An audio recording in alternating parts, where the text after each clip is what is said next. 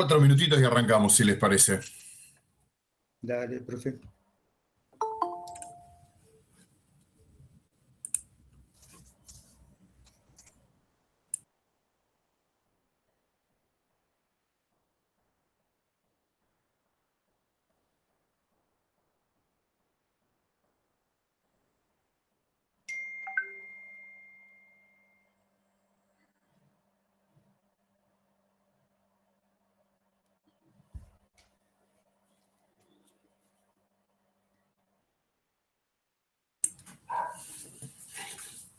Buenas tardes para los que se van sumando.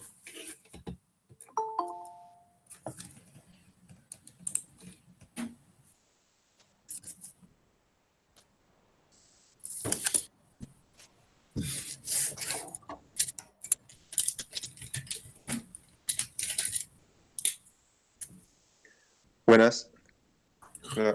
Hola. Facundo, ¿cómo andamos? Buenas tardes, Clarice. Muy bien.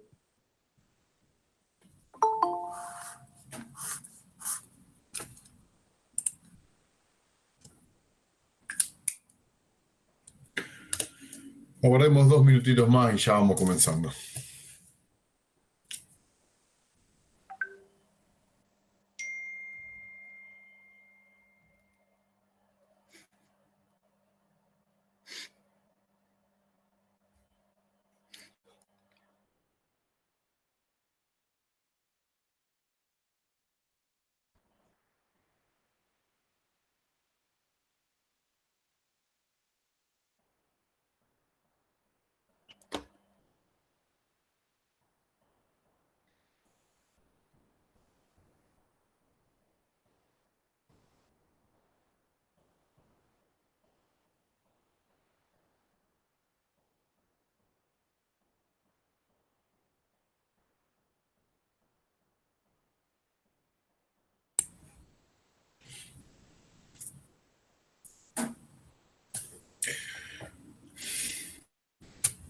Bien, dos minutitos más y vamos nomás.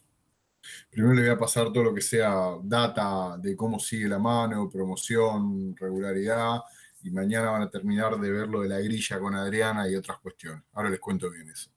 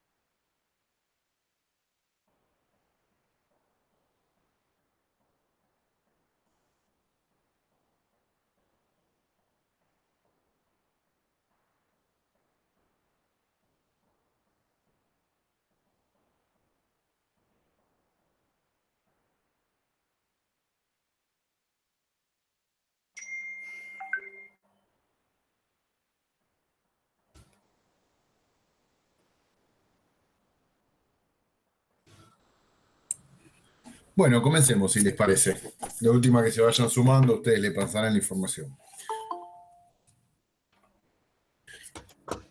Bueno, mañana a las 19, eh, Adriana va a dar una clase, hola Ariel, buenas tardes, una clase de consulta, pero no solamente eso, sino que también les va a pasar la lista de eh, promocionables y regulares que la verdad que quedó, estamos muy contentos, les comentaba antes a las compañeras y los compañeros, es bastante grande la lista de promocionables, hay tres o cuatro compañeras y compañeros que están ahí entre el filo, también eh, estuvimos charlando hoy los tres integrantes y les vamos a proponer una cuestión para los que están ahí en el borde puedan, puedan acceder a la promoción ya que fueron cumpliendo. Y el resto queda regular, que bueno, será un examen común, pero no es nada del otro mundo. Mañana van a confeccionar la grilla para rendir el día martes 17 y miércoles 18 nos vamos a dividir con Maris y con Adriana para ir tomando el coloquio integrador para aquellos que queden en promoción de la materia. Una cuestión más importante, pueden rendir de a dos, pero si van a rendir de a dos, por favor, prepárenlo conjuntamente, hagan algún meet juntos, júntense en algún parque o lo que fuere, pero de manera que sea un examen armado entre dos personas, que no sean dos individualidades que van a rendir, sino que armen un conjunto, armen un, proyecten en serio un examen de a dos. Esa es la idea. Si quieren rendir con alguna compañera, compañero, por favor, para nosotros, ningún problema. ¿Está bien? Mañana va a quedar horarios y toda la cuestión. Si hay alguna duda, mañana se la sacan con Adriana. ¿Está? Desde las 19 va a estar Adriana. Eh, Sí. Perdón. Sí, sí, te escucho, Virginia. Ahí no te escucho.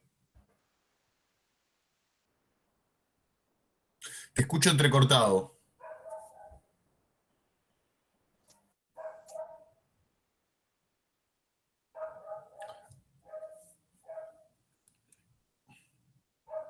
¿Alguien entendió la, la- la pregunta? ¿Querés escribirla, te parece, Virginia? De última, si te anda mal el, Sí, el tema de los coloquios, ¿qué pasa? Escribímela de última. No, no, no, los temas no lo deciden ustedes. No. Eh, eso mañana le va a aclarar todo a Adriana, qué es lo que entra, lo que se refuerza. Eh, de hecho, no estoy seguro de que puedan preparar un tema para dar inicio. ¿Por qué? Por una cuestión de, temporalidad, digo, por una cuestión de tiempo. Si ustedes arrancan hablando 10, 15 minutos en un examen que no es presencial, sino que es virtual, es mucho tiempo el que se va. Pero eso lo vamos a estar, la verdad que no lo definimos todavía. Eh, hoy nos juntaremos a la tardecita y charlaremos un poco algunas pautas más que mañana Adriana les pasará a ustedes. Pero lo importante es que puedan estar para, para confeccionar la grilla, por si alguna o alguno labura, cómo podemos invertir con algunos compañeros, compañeros. Una cuestión, nadie se va a quedar sin rendir, ¿está? Si tenemos que tomar en otro momento, seguiremos tomando en otro momento, no hay ningún problema en ese sentido. Eso quédense tranquila y tranquilo. ¿Estamos? Bien, ¿alguna pregunta más? Más así de, de orden y funcionamiento. No, solo yo quisiera que me tomes en cuenta, no voy a, yo no voy a rendir el coloquio. Bueno, Juana, ningún, ningún problema. ¿Vos quedaste para producción? Estoy gestionando para hacer de- eh, como oyente, pasar a la categoría oyente. Bueno, Y elegir materias. bueno. No, no inscribirme a la carrera, sino a las materias que yo elija. Perfecto, Juana, ningún problema. Pero Yo tengo que esperar que me lo manden. Lo que sí que dispongan el tiempo porque yo no voy a rendir. ¿sabes? Perfecto, perfecto. Gracias por avisarnos. Eh, yo le, le- le digo a Adriana, después, igual vos mañana repetíselo, si te conectás a las 19, por favor, así nos organizamos. Sí. Bueno, arrancamos nomás. Les cuento un poco, ayer me imagino que habrán charlado con, con Marisa. Este taller surgió en realidad, por primera vez surgió en el 2019, antes de la pandemia, el último cuatrimestre antes de la pandemia, eh, empezamos a plantear de cómo este debate, sobre todo el feminismo, y cómo este movimiento social que claramente es el que en Argentina tiene una potencia y una atracción política y una diversidad política muy fuerte, empezaba también a plantear debates al interior de las ciencias sociales en general, al interior de la sociedad en su conjunto, que nos atraviesan permanentemente y día a día, y también, en lo particular, qué pasaba con las miradas de la historia, qué pasaba con la historia. Digo, esto afecta o pone en cuestión o pone en discusión de alguna manera no solo algunas eh, estructuras epistemológicas de la historia y del resto de las ciencias sociales, sino que también tensiona mucho de los discursos de las ciencias sociales y de la práctica de la historia. Y de alguna manera, quizá la más ducha en estos temas es Marisa por haberlos trabajado, pero Adrián y yo estamos lejos de ser especialistas, dijimos, ¿por qué no le damos un formato taller? En el sentido de ir pensando conjuntamente junto a estudiantes eh, estas cuestiones y hacerlo en algún lugar que circule más la palabra, que se pueda escuchar, que se pueda debatir, que se pueda intervenir. Más que dando una clase común, donde nosotros hablemos dos, dos horas sobre un tema, ir pensando a ver qué genera, qué dispara, y ir generando alguna síntesis o algunas formas de reflexiones colectivas en torno a esto. Digo, digo una cuestión antes de arrancar. Eh, si uno ve el campo de la historiografía en los últimos tres años, el impacto del feminismo es profundísimo. Y lo ve desde las cuestiones más comunes a las cuestiones más importantes. Por ejemplo, hoy es muy raro que un dossier, que una revista académica científica, entre comillas, tenga sumamente desbalanceada la, lista de nombres de quienes publican y quienes escriben. Claramente ahí empezó a picar un debate político. Si uno ve en los registros temáticos de lo que se está produciendo en la, historia, claramente que este movimiento social, esta expresión política que es el feminismo, amplió el campo de debates, de temas a ser pensados y también de fuentes y las formas de abordar determinadas fuentes o determinados debates. Si uno lo ve, por ejemplo, es raro que hoy una tesis de alguien que defiende una tesis no tenga por lo menos una mención a la cuestión de la perspectiva de género, al debate, sea historia del movimiento obrero, sea historia de eh, la burguesía comercial rioplatense en el siglo XIX. Digo, la cuestión del género empieza a permear empieza a generar debates al interior de la práctica historiográfica. Y me parece que lo interesante, o por lo menos lo que más nos llamaba la atención a nosotros, es cómo también la agenda historiográfica y en sentido mucho más amplio, la agenda de las ciencias sociales se va, se va transformando en función de ese afuera, del grado de movilización, de los debates políticos que atraviesa una sociedad. Y vuelvo a pensar con el texto de Ezequiel Adamowski. ¿Por qué Adamowski dice que en el 2001 hay una explosión de la historia, en el 2002, en el 2003? Porque ser historiador, historiador, una salida laboral, desde ya que no, que no era un horizonte en la crisis de lo más apetecible. Pero digo, hay un marco político y social que instala la historia, una serie de debates, de preguntas, que hace que se capilarice en torno a la sociedad el debate por la historia. Y me parece que lo mismo viene a acontecer con algunas cuestiones. Digo, la irrupción política de este movimiento social tan heterogéneo que es el feminismo, planteó en la agenda de las ciencias sociales, ni hablemos en la agenda de la política, de las prácticas estatales, aún desde los espacios más variados, una agenda nueva de discusión. Y eso es lo que queríamos plantear con ustedes, no desde un lugar de clase, sino más bien de un intento de pensar conjuntamente algunas temáticas. ¿Qué estuvieron viendo ayer o qué estuvieron pensando ayer? Algunos de los debates que fueron surgiendo.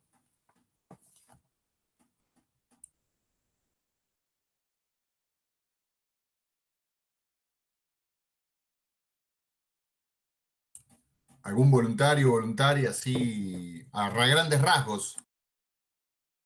Buenas tardes, profe. Em, estuvimos hablando eh, más o menos de una de las preguntas clave fue si hay un feminismo o hay varios feminismos, em, el feminismo en la historia.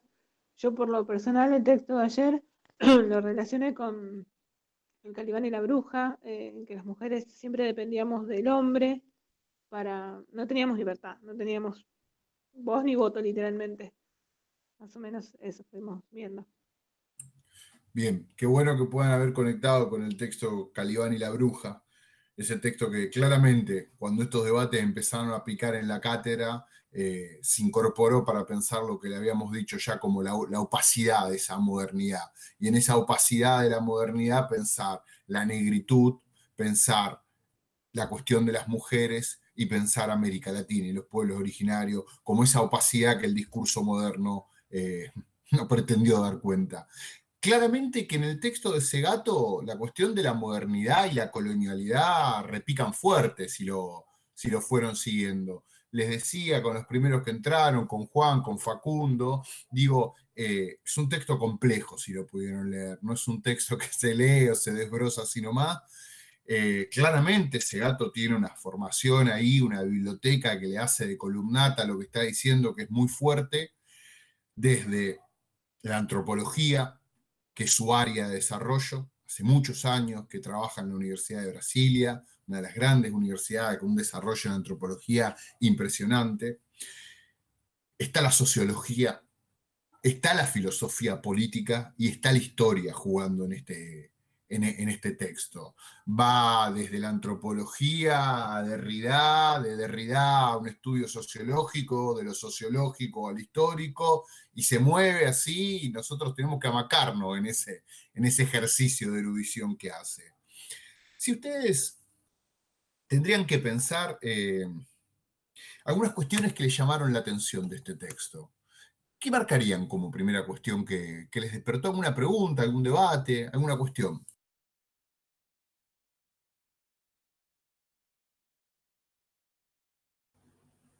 Hola, profe. Hola, ¿cómo estás? Sí, yo lo relacioné en realidad con un texto que vi en Antropológica, que justo es una antropóloga la que escribe, eh, de Aníbal Quijano, que habla de las categorías, la idea de raza como categoría y que dice que surge en América y que bueno, de ahí se empiezan a formar las identidades como el mestizo, eh, los negros, y bueno, habla de la negritud también todo el texto. Eh, lo trabaja muy bien y con esto de las jerarquías de poder en esas identidades. Está muy bien, Claudia. Está muy bien la asociación que hiciste, efectivamente. Aníbal Quijano, junto a Lander y otras figuras, es una de las grandes figuras de la teoría eh, descolonial, como se plantea. Y en ese sentido, Segato y la producción antropológica de Segato fue muy sensible al planteo político y teórico de Quijano, de Dussel, de Lander. Y en este sentido le interesa pensar, como vos bien dijiste, estos grupos, estos sectores que han sido de alguna manera raleados de los discursos de poder, digo, desde el fenómeno de la racionalización, pero también de cómo esos fenómenos están asociados a la cuestión del patriarcado. Y en ese sentido, ¿por qué les parece que Segato hace tanto hincapié y remacha y remacha la cuestión de la modernidad? ¿Por qué? ¿Qué les parece que hay ahí? Yo creo que tiene que ver un poco con el individualismo que, que propone la, la, modernidad, o sea, que cada uno se salve solo y, y, a partir de eso, a mí lo que me llamó la atención también del texto, como decía la compañera, desde el lado visto de un enfoque más antropológico, eh, el tema donde, la parte donde este gato hace la distinción entre lo que es el dualismo eh, y el binarismo.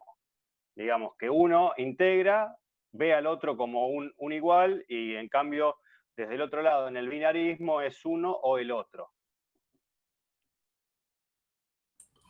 Ariel, eras vos, ahí, perdón, ahí diciendo un poquito, no creo que, por lo que yo leí, no, no creo que era, lo viera como un igual, sino como, como que se complementaban más, me parece a mí. Eh, en, las, en, las, tribus había una cierta prevalencia de, de o hay, del hombre, pero hay, hay, hay un, una cosa doméstica, como dice ella, que es pública, o sea, que, se habla en las casas, en las, en las, aldeas, entre hombres y mujeres. Bien, bien, buenas intervenciones las dos.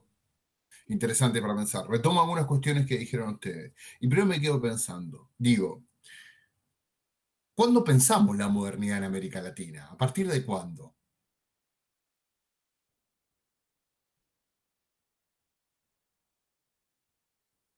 Más o menos desde la conformación de los estados acá, sería, o sea, un, un, tiempo después a lo que... Más adelante todavía. Más atrás. Ah, atrás. Cuando habla Dussel, por ejemplo, habla del mito de la modernización y que dice que se debe pensar desde la colonialidad. Entonces, sí. desde ahí que se forman todas estas identidades y que se les da un valor más bajo que, que tiene el poder, el eurocentrismo. Bien, bien. Quiero decir esto. A ver, el debate en torno a la modernidad es un debate abierto, pero podemos crear un suelo común político teórico, decir, bueno, quizá la, la modernidad europea y americana es indisociable de la conquista de América. Claramente, la conquista de América es un parteagua a nivel mundo en ese sentido, porque se abre un horizonte político, económico, cultural totalmente distinto para Europa, pero también se genera una nueva matriz y una situación radicalmente distinta para los pueblos originarios del continente y también para, ese, para, para África y para otros continentes. En ese sentido, la modernidad en América Latina es indisociable de qué fenómeno, del de la colonialidad. Y esto es muy importante. Y quiero retomar eso, ¿por qué? Porque si ustedes se fijan en la primera página, Segato hace un juego ahí y mete una cuña teórico y política que para mí es valiosa. Claramente empieza hablando, y lo dice en la primera página, que dice, al mundo intervenido por la administración colonial primero ultramarina, que claramente es la de las colonias, esa que se empieza a fracturar a partir de las revoluciones hispanoamericanas, que para nosotros mayo de 1810 hable ese ciclo de guerra, de lucha y guerra, que va, que va a terminar en 1820 con la derrota de España en todo el continente, pero después dice, y después republicana. Y acá me parece que hay que hacer un parate. La matriz colonial para Segato no termina con la fractura del vínculo colonial. Y esto me parece importante para pensar. Digo, es una matriz política que va más allá del vínculo colonial, que está también presente en los estados nacionales. ¿Esto cómo lo vieron? ¿Cómo lo pensaron? Puede ser que sea una colonización de los ya colonizados a los pueblos indígenas. Bien, puede ser, Natalia, totalmente, totalmente. Aparte no, no cambiaron las instituciones, no, no. O sea, las nuevas repúblicas se, se basaron en, en muchos de los aspectos y las normas que... También, también. Digo, esos sujetos sociales también. ¿Iba a hablar alguien, David? ¿Iba a hablar? Sí, no, yo lo había pensado como una, forma de, reopresión o de traducción ¿no? de las formas represivas del Estado normalmente sobre otras eh, configuraciones sociales que no que si bien comparten territorio no, no, se reconocen como tal, ¿no? Hay una, idea de conquista sobre un territorio que sería también nacional, pero que no responde a las formas normales del Estado, entre comillas. Perfecto, me parece bien. Recojo digo, algunas de las cosas que dijeron que, que están muy buenas. Digo, en primer lugar, esto de que la. Claramente que hay una reconversión de las prácticas coloniales, como bien remarcaba David. Eh, efectivamente, como marcaban antes Natalia y Juan, digo, hay ciertas prácticas políticas, instituciones y discursos que no se modifican. Y hay grupos humanos que claramente son, de alguna, de alguna manera, puestos como en una categoría de minoría. Digo, son racializados, son segregados. Digo, en ese sentido, no solamente es el mulato, el indio, el negro, también dentro de esa práctica, las mujeres claramente se ven recortadas. Y me parece que ahí otra vez está, está interesante para pensar en una perspectiva histórica el texto de Federici. Porque el texto de Federici, si algo nos da la pauta, es, a ver, la situación de la mujer fue cambiando históricamente. Digo, no es la misma en el siglo XIV, aún en plena Edad Media, que en el siglo XVI. En términos civiles legales, más opresiva en el siglo XVI, en algunas cuestiones. O por lo menos tiene recortada más. ¿Por qué? Porque hay un avance de esa conformación estatal débil sobre el ámbito de lo privado.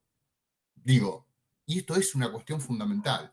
Y ahí también me parece que podemos empezar a pensar algunas de las cuestiones entre esta relación entre lo que ella llama el, el mundo aldea y ese... Muy, ¿cómo, ¿Cómo la ven a eso? ¿Cómo lo piensan? A ver, en esto digo una cosita más antes de darle la palabra a usted. Claramente acá también se ve esa matriz antropológica de ese gato. Vieron que es un estudio de casos, está teorizando a partir de un estudio de casos, que muchas veces nosotras y nosotros desde la historia eso no lo hacemos. Ellos sí, los antropólogos trabajan y reflexionan mucho en torno a historias de casos. Y en este caso es su participación en el Consejo de Mujeres Indígenas como parte de una política estatal que se da en el Brasil de reconocimiento de ciertos sujetos, entre ellos también la negritud, en el marco de determinados gobiernos. Y como antropóloga, también como representante del Estado en este caso, Segato reflexiona sobre esa, sobre esa relación. ¿Y qué pudieron hallar ahí que les parece interesante?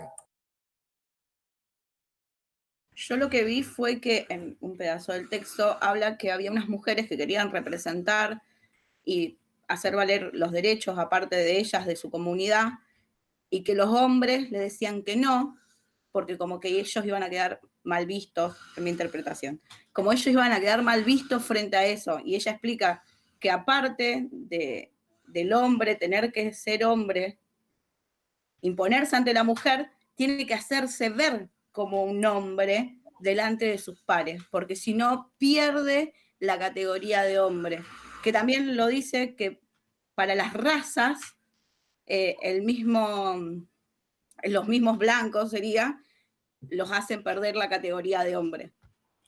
Sí, efectivamente. Tiene una frase ahí que me pareció muy interesante, como el, hombre de la aldea pueblo, del pueblo originario, frente al poder colonial republicano, no solamente tiene que reafirmar su poder de hombre al interior de la aldea pueblo, porque cuando vuelve de esa relación con el, con el hombre blanco colonial, vuelve masculado, o sea, vuelve castrado, dice. Me pareció interesante esa cuestión. Y cómo ahí también está muy bueno ahí lo que plantea la compañera Natalia, de cómo el Estado construye como sujeto de diálogo y de intercambio, ¿con quién dialoga dentro de la comunidad aldea? Dialoga con el hombre. Eso también, que decía que los hombres anteriormente pelea, ellos iban a las guerras, ellos eran los que negociaban, eran los que se encargaban de todo eso, entonces el colonialismo toma eso y hace hablar al hombre y no a la mujer. Entonces la va recluyendo solamente al, al ámbito privado doméstico. Bien, ahí tomo... Las aldeas, en las aldeas que decía Juan antes, eh, los castigaban si no le preguntaban a las mujeres. Bien, ahí tenemos un par de cosas para pensar. A ver, vuelvo con esto. David dijo también, insistió en esta idea de cómo se van reestructurando las prácticas políticas estatales. Claramente ahí vemos una, cómo la matriz colonial no desaparece, pero sino que se reestructura en otra clave. Claramente. Y fíjense también cómo la lógica, esa lógica eh, que ella la pone en términos colonial y republicana, penetra en el mundo de la aldea, de los pueblos originarios, despolitizando el espacio privado. Eso es muy interesante, me parece. Porque claramente la modernidad, y particularmente la modernidad burguesa, desde Europa al Río de la Plata, si algo se, se funda, es en la separación entre lo privado y lo público, gente.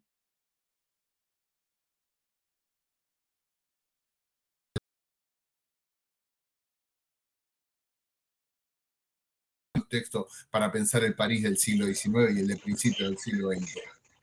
Incluso también se separa en lo íntimo, lo público, lo privado y lo íntimo. Totalmente de acuerdo, totalmente de acuerdo.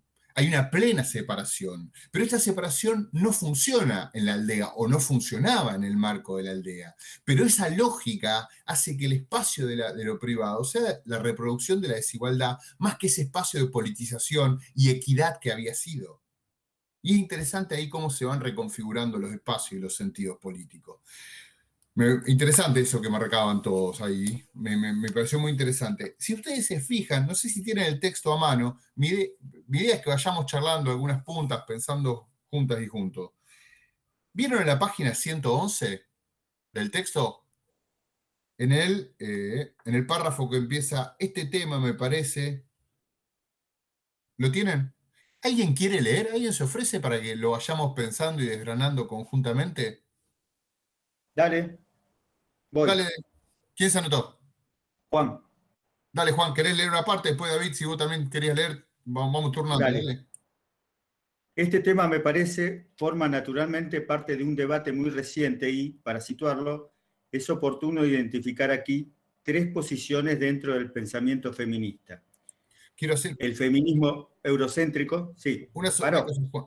Eso, interesante esto de vuelta a lo que dijeron antes, de pensar, hay ¿Feminismo o feminismos en plural? Bueno, acá Segato ya empieza planteando por lo menos su posición en torno a esto. Hay feminismos en plural. Como antes dijimos, también había marxismos en plural o había liberalismos en plural, que no son lo mismo. No estamos hablando de una teoría homogénea y granítica. Solamente eso, Juan, disculpa. No, por favor.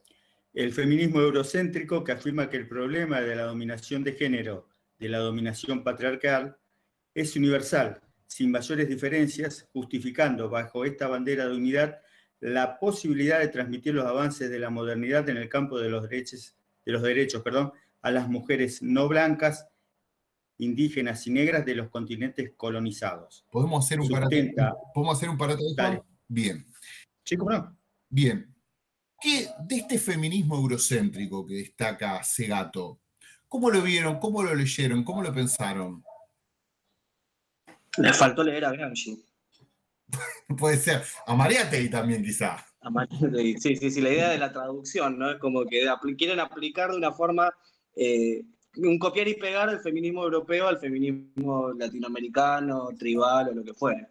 Bien, y ahí me parece una cosa interesante, la cuestión histórica. Nosotros estudiamos historia y cómo esas realidades políticas, históricas, la conformación de esas identidades, de esos patrones políticos, son disímiles, son diferentes. Digo, y además, que Segato lo deja entrever y lo hace volar en el aire, esta cuestión, digo, ¿hasta qué punto ese feminismo, más allá de su buena intención, no reproduce una lógica colonial? Al plantear que hay un universal, ¿cuál es el universal del siglo XVII, del siglo XVIII o del siglo XX? Blanco, propietario, hombre, heterosexual, claramente. Bueno, de alguna manera y sin querer, termina respondiendo de alguna manera a esta cuestión. No sé qué les parece, capaz que no están de acuerdo. No, no, es así. ¿Alguna reflexión más en torno a esto? A mí me, quedó picando a mí esto. Por favor, hablen, metamos la cuchara, estamos Sí, creando... ah, Es como, como decir las mujeres. Somos amigas por eso. No, a mí me parece, yo metida más en el feminismo un poquito más radical y las marchas y todo desde hace un tiempo.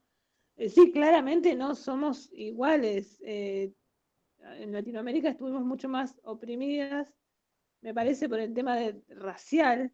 Eh, qué sé yo, yo me veo, yo soy blanca, no hegemónicamente, físicamente, pero sí veo que yo contaba justamente ayer que yo fui a trabajar un verano eh, a clase de peluquería y eran chicas del norte, chicas de, de algunas comunidades de- del norte. Ellas venían acá a Rosario porque no tenían posibilidades de trabajar allá y acá estaban, eh, trabajaban como empleadas domésticas, no tenían otra opción de trabajo. Como que sos un tipo de mujer y bueno, vos tenés, vos tenés que trabajar de ciertas cosas, eh, no podés trabajar de otra forma. También, viste, eso es desconstruir desde uno mismo, desde las ciudades, desconstruir lo de los, de los pueblos y de una misma. Eh, me parece que sí, que, que es eso, que somos muy distintas a, a lo europeo, que tenemos otras necesidades y otros pensamientos. Natalia, Es como que si las mujeres europeas no vivieran la misma violencia que nosotros, es lo que plantea eso, porque tiene que ser el feminismo para la que no es blanca o para el negro, para el racial, como si ellas sufrieran otra clase de feminismo, porque esa lucha es para nosotras, la que no somos europeas. Entiendo. Digo, que esto no quiere decir que no, que no haya puentes de diálogo, que no haya lo más mínimo, claramente que los hay. Pero bueno, pensar que las estrategias y las tácticas también están en función de realidades particulares. Esto que decía Antonella, digo, ya de, si de por sí lo que hablábamos con Mariate, América es muy difícil de encerrar en una categoría, porque son realidades muy distintas, la del altiplano, la de la Patagonia o la del Brasil colonial, con una experiencia de una lengua distinta, instituciones políticas distintas en términos coloniales, con la cuestión de la, de la raza, de la raza ahí jugando. Digo, si ya dentro de América es un debate, digo, pensarlo a escala mundial es otro enorme, digo, a pensarlo al interior de la Argentina, ya con la, la diferencia que hay entre algunos espacios en términos históricos y culturales. Pero bueno, sigamos nomás si les parece. Juan, ¿querés seguir, por favor? Eso, Incluso Pablo. Dale, no sé, corre. ¿Para quién iba a entrar? No sé, Facundo o David. No, dale, David, dale. No, yo para, para tirar una pregunta, ¿no? Digo, eh, en relación a este, este feminismo eh, europeocéntrico, no, se, no correría el riesgo también de plantear que la forma de opresión es una, la misma que en Europa, ¿no? y eh, dar luchas desiguales al no tener la, concepción histórica y, situacional, coyuntural de, América. También puede ser totalmente. Era más o menos justo lo que te iba a decir. Por ejemplo, el Ni Una Menos no está pensado en Europa. Me parece que es, es distinta también la disputa. Totalmente. Y es muy distinto en, escala de países latinoamericanos. El fenómeno que tiene, la envergadura que tiene en la Argentina, es impresionante.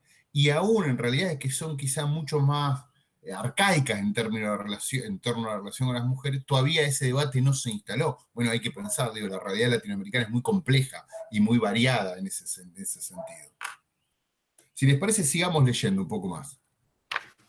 Bueno, sigo. Eh, sustenta así una posición de superioridad moral de las mujeres europeas o, eurocentradas, autorizándolas a intervenir con su misión civilizadora colonial modernizada, o modernizadora, perdón. Esta posición es, a su vez, inevitablemente ahistórica y antihistórica, porque forclusa la historia dentro del cristal de tiempo lentísimo, casi estancado del patriarcado, y sobre todo ocluye la torsión radical introducida por la entrada del tiempo colonial moderno en la historia de las relaciones de género. Como ya mencioné anteriormente, tanto la raza como el género, a pesar de haber sido instalados por rupturas epistémicas que fundaron nuevos tiempos, el de la colonialidad para la raza y el de la especie para el género, hacen historia dentro de la estabilidad de la episteme que los originó. Bien. ¿Algo más querían agregar de esto?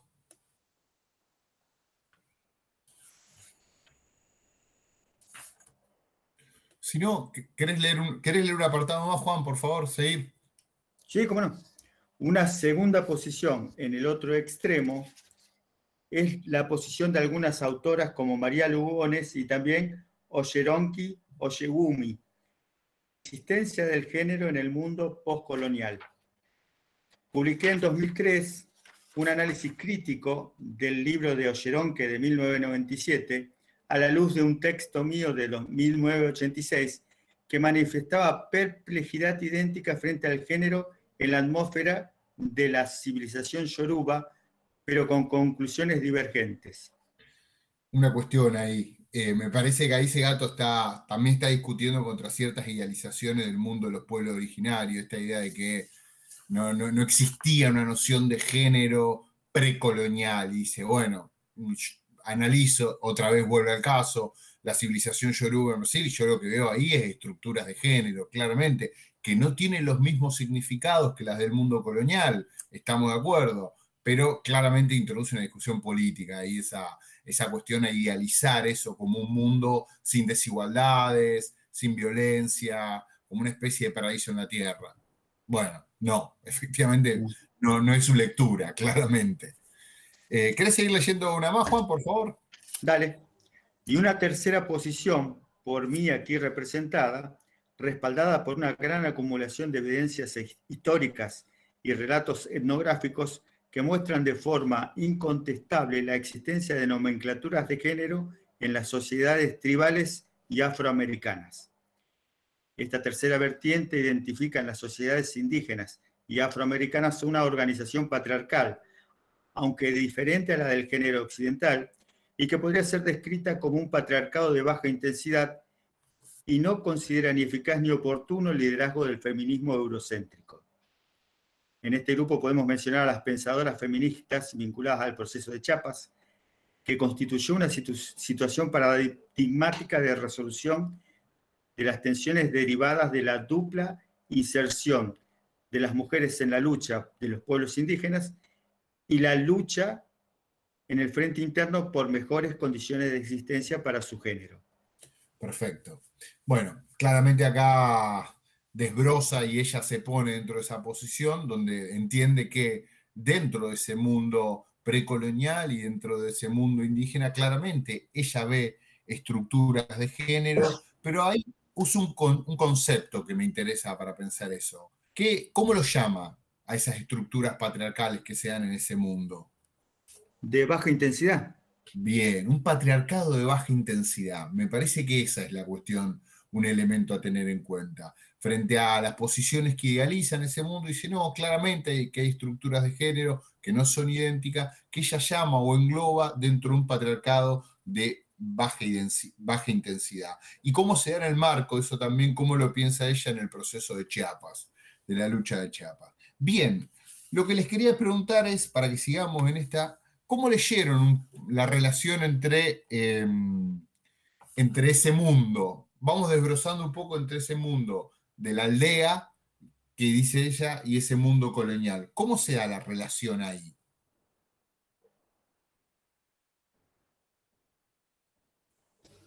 Y es una relación de opresión. Bien, bien. ¿Y cómo es esa penetración de ese mundo en el mundo aldea también? Que es un poco lo que ella va desbrozando.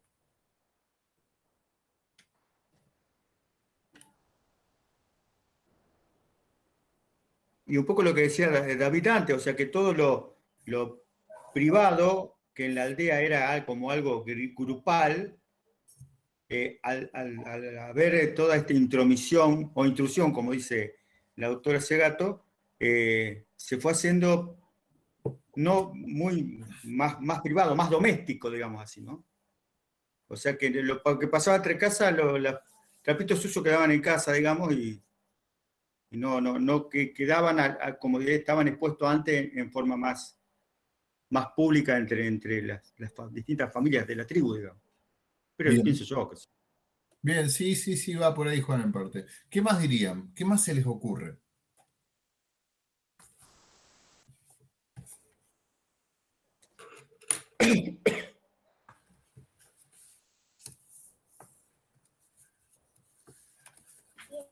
¿Me repetís la pregunta que no te escuché? Era cómo, cómo veníamos pensando esto del fenómeno de la intromisión del mundo colonial en el mundo aldea y cómo se iba desbrozando, cómo se iba dando, veníamos charlando un poco. Ahí Juan había tirado un par de puntas. ¿Qué más se te ocurre algo para agregar, Natalia?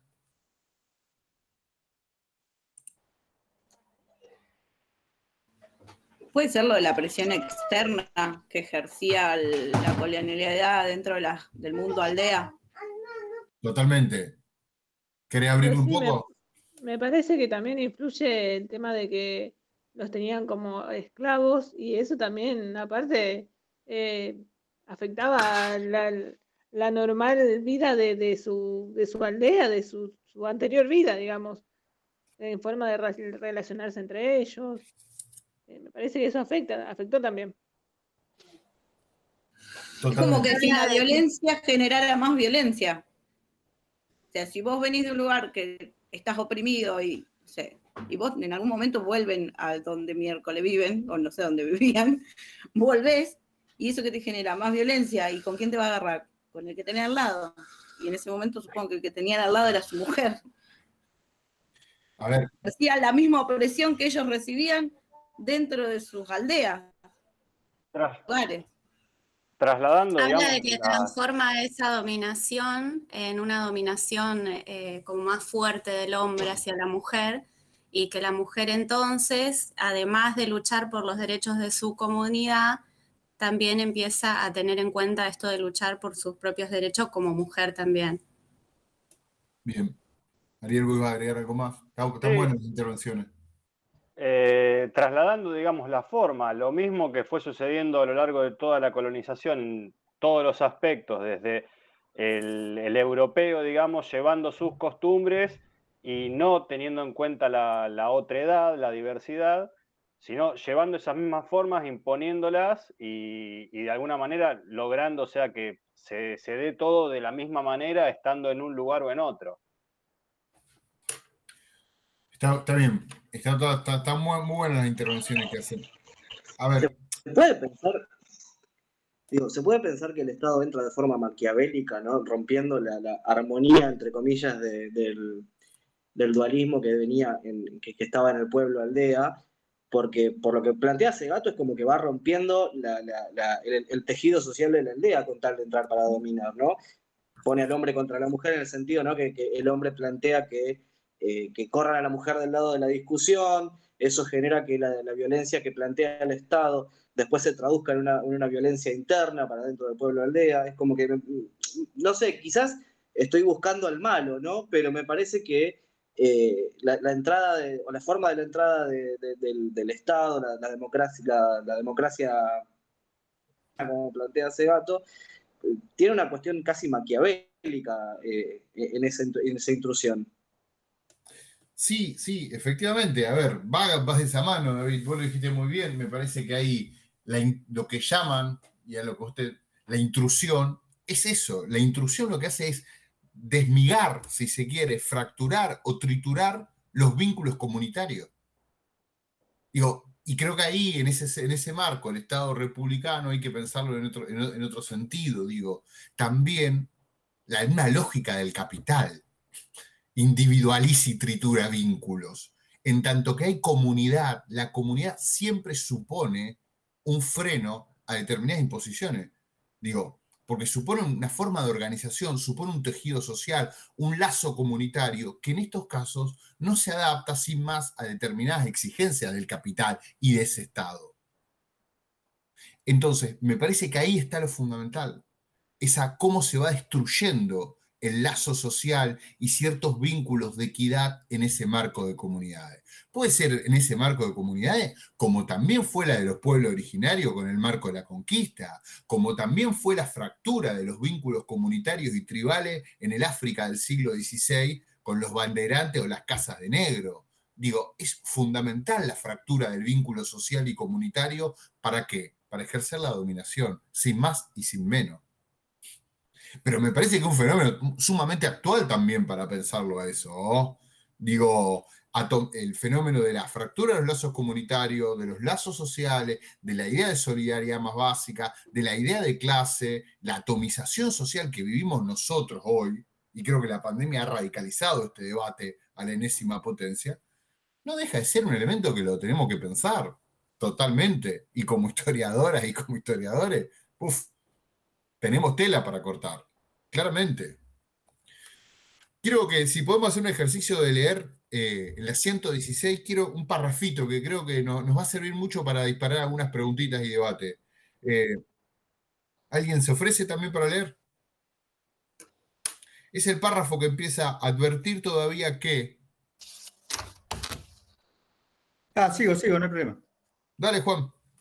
Eh, advertir todavía que justo, junto a esta hiperinflación de la posición masculina en la, en la aldea, ocurre también la emasculación de esos mismos hombres en el frente blanco, que los somete a estrés y le muestra la relatividad de su posición masculina al sujetarlos a dominio soberano del colonizador. Un segundito ahí, Juan, por Este- favor. Dale. ¿Qué palabra remarcarían primero ahí? Como la primera palabra que diga, ¡pac! Es una llave. una- Hiperinflación. Totalmente de acuerdo con usted. Exactamente.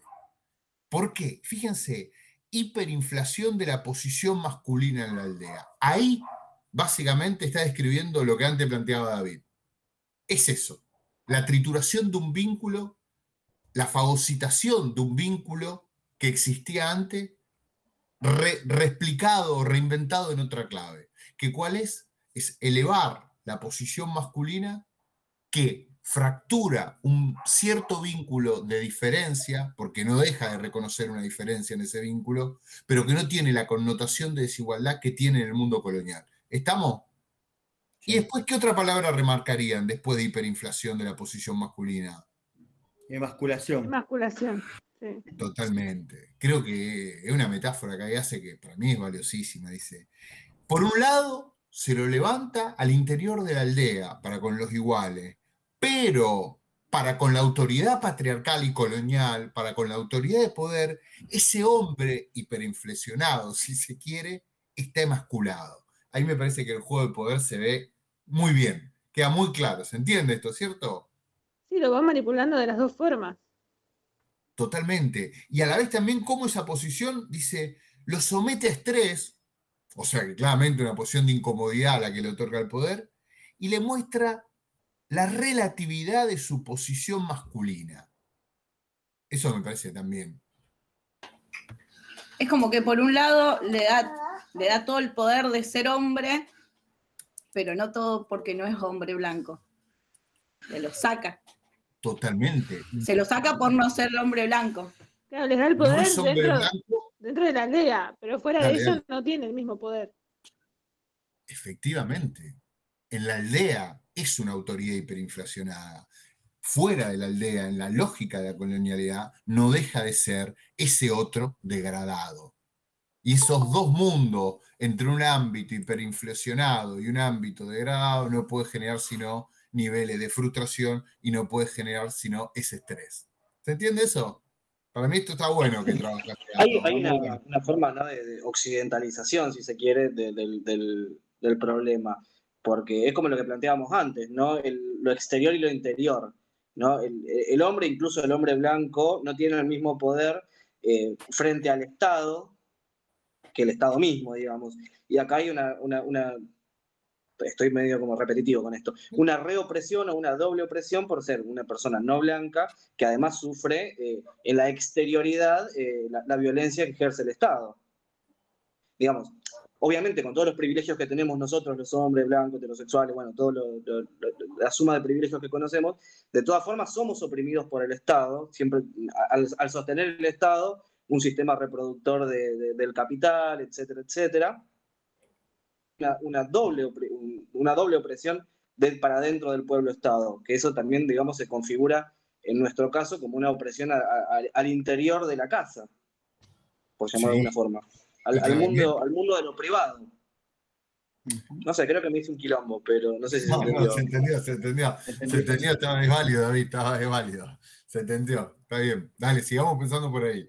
Vamos, eh, a ver, digo, también, digo, la cuestión de, aún dentro del universal, hay jerarquía, de alguna manera, para sintetizar un poco esto que vos también planteabas, David, que son desde, desde el orden religioso al orden de clase también. Y, otras tantas más, y eso se juega en todos los terrenos.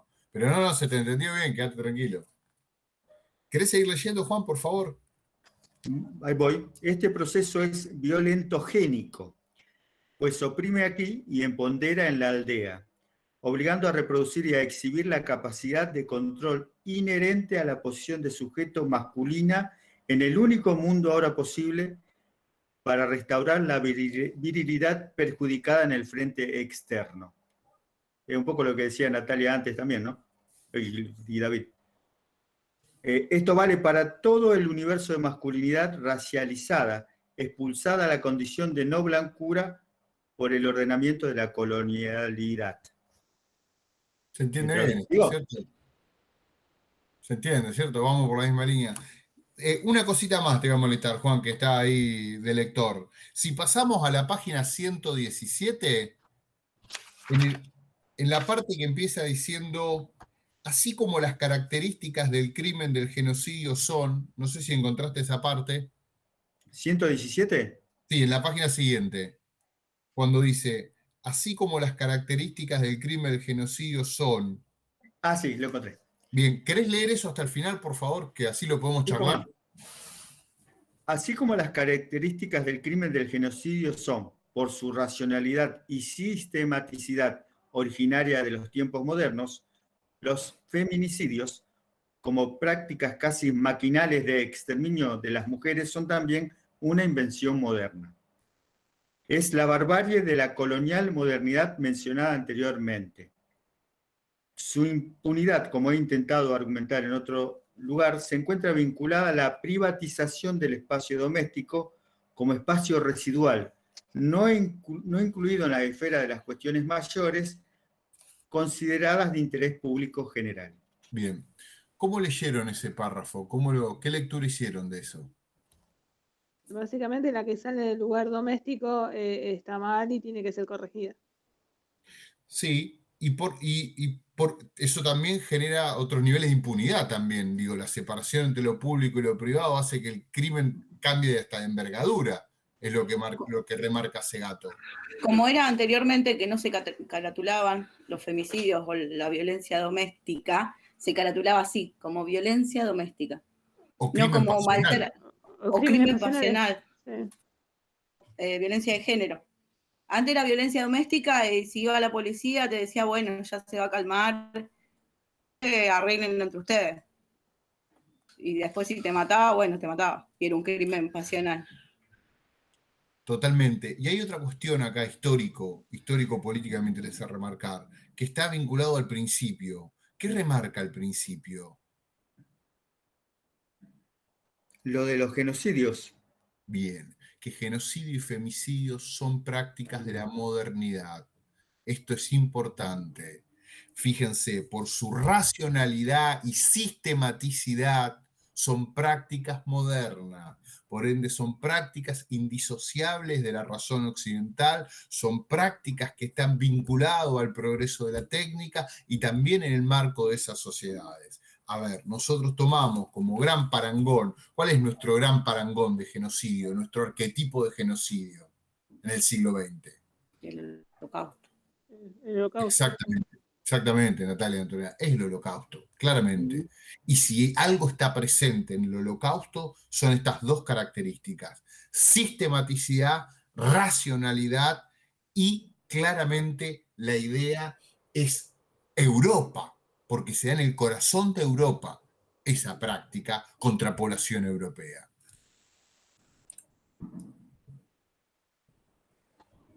Ahí también, David, ¿querés explicar un poco lo que pusiste ahí en el chat?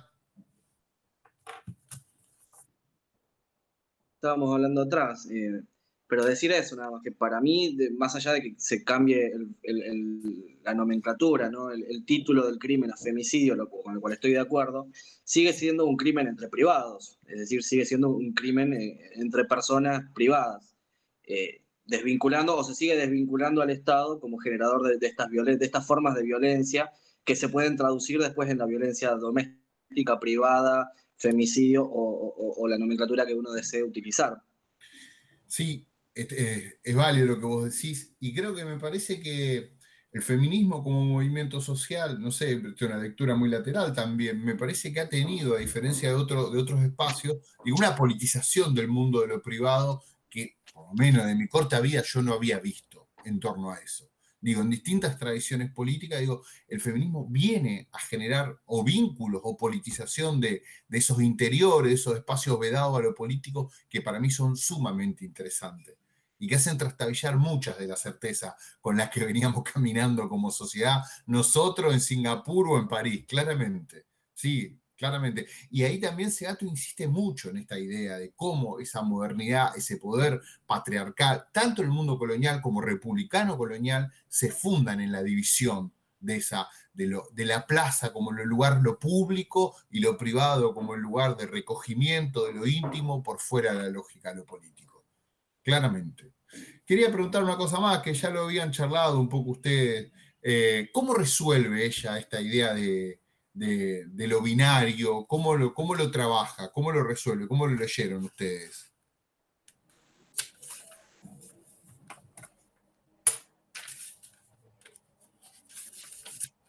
Dice algo así como que lo binario es uno o el otro, y la dualidad es el conjunto, el complemento.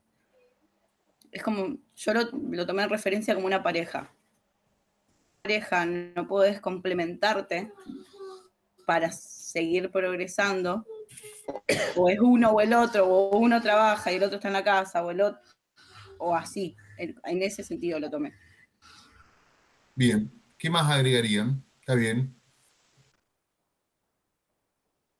Eh, a mí me, me llamó mucho la atención cuando Segato habla ¿no? de que eh, uno de los elementos de, este binarismo, de este conjunto binario, para ser reconocido como tal, tiene que tener completud ontológica.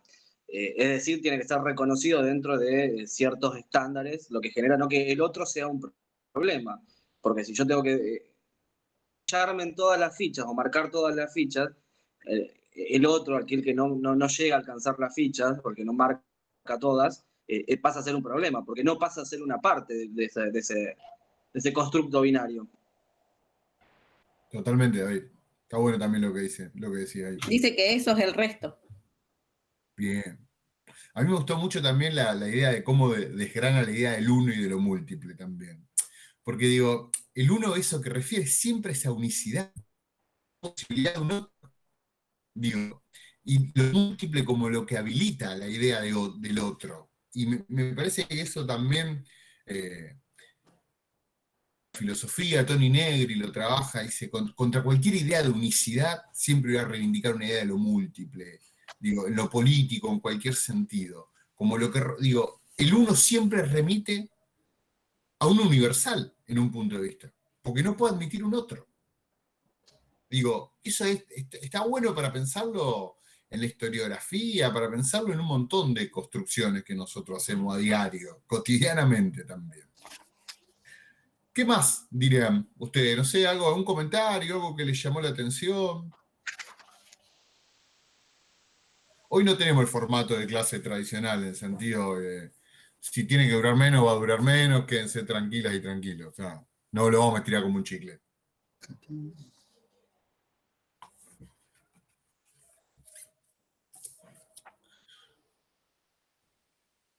Si no hay más preguntas en torno a esto o algunas cuestiones, eh, quería preguntarles ya más a título ya más personal, ¿qué les pareció este formato de charlar algunas cosas, de, de incluir? ¿Les pareció que va, no va? Con toda la sinceridad del mundo, ¿no? Me No pareció un espacio, me pareció un espacio genial, donde aparte que eh, nos escuchamos las voces, nos vemos la cara, las caras, que muchas veces no nos vemos. Y aparte escuchamos las ideas y, y vemos que las compartimos también. Y, y el que no la comparte puede escuchar y un poco crecer o entender. Salud, Juan. Gracias, perdón. ¿Alguna o alguno que quieran hacer algún comentario más? No, a mí también la me pareció muy bueno. La, la verdad que hoy, hoy no pude leer el texto, por eso también estaba un poquito en, en bolas, pero, mm, pero me parece que está muy bueno ese tipo de formato. Está bárbaro. Eh, creo que a veces, en el mismo debate, los mismos debates también te abren la cabeza muchísimo. Al que piensa distinto y al que piensa igual también, te incorpora un montón de cosas. ¿Algo más? Ayuda, ayuda creo que entender un poco los contextos, el origen de todas las cuestiones que estamos analizando, creo que ayuda para, para uno primero, para entender un poco más y después también para compartir con los demás, así mismo como compartimos entre, entre nosotros eh, acá. Eh, me parece que está bueno porque aporta desde todos lados. Bien, Ariel. Sí, es mucho menos agotador a veces que una clase expositiva o que, un, o que eh, como mucho más llevadero y mucho más eh, enganchante, ¿no? A veces para los que no participamos tanto, dos horas de clase a veces se, se hace eh, pesado en la virtualidad, que no sucede lo mismo en la presencialidad, ¿no? Pero eh, sí en estos modos y me parece que de esta forma es como que es, es mucho más práctico. Bueno, me, me- me alegro, me alegro. No sé si alguna o alguno tiene un comentario más. No, acá se abrió debate en casa porque tengo mis hijos que estaban escuchando el debate ayer y empezaron a preguntar y bueno, eh, mi hija está en, en- también en humanidades y artes, pero en, en música. Así que bueno, todavía no, no arrancó con el estudio así más eh, sobre lo que nosotros damos, digamos. Y bueno, empezar- empezaron ellos también a, a politizar un poco. Podemos decir, Claudia, que se dio el fenómeno de politización del espacio doméstico a partir Claro. taller. Esto que nos reclamaba Segato se dio casi sin quererlo en tu marco, en tu marco familiar. Exacto. Bueno, me alegro. Eh, esto fue, digo, surgieron varias cuestiones. Creo que a nosotros, como tanto a los tres que formamos parte de esta cátedra, nos empezó a picar este tema, en gran parte también desde el desconocimiento, desde nuestra ignorancia en torno a estas cuestiones. Los tres nos empezamos a preguntar, digo, ¿qué- ¿cómo esto va a transformar la práctica historiográfica? Atentos, sensible a, lo, que pueda generarse nuevo. Y en ese marco también eh, dij- dijimos los tres, creo que fue una cuestión que acertamos en esa discusión, de decir, no nos pongamos a dar clase en torno a, a esto, porque la verdad que no es un tema que tampoco manejamos y dijimos, vamos a hacer eh, un espacio taller, que ya lo hemos hecho con otras cosas, particularmente un año discutimos la reforma universitaria y también salieron cosas muy buenas en este marco del taller. Así que bueno, me alegro que les haya servido. Eh, si no hay más, nada, nada más, yo cortaría acá, no les tiraría hasta las 7 para... Era más... Quiero- Sí, yo- Quiero agregar algo. Los tres textos eran bastante complicados. El, el reportaje de página 12, el otro texto de la doctora Andújar y este también. Los videos no, los videos eran muy eh, eh, fáciles de, captar. A mí me resultó un poco más fácil que yo tampoco soy muy bicho, pero eran muy explicativos. Eh, por ejemplo, hay uno de la autora Barranco con Martín Granowski, que es licenciado en historia, que, el tipo le da mucho pie, que este era muy, ese me gustó mucho.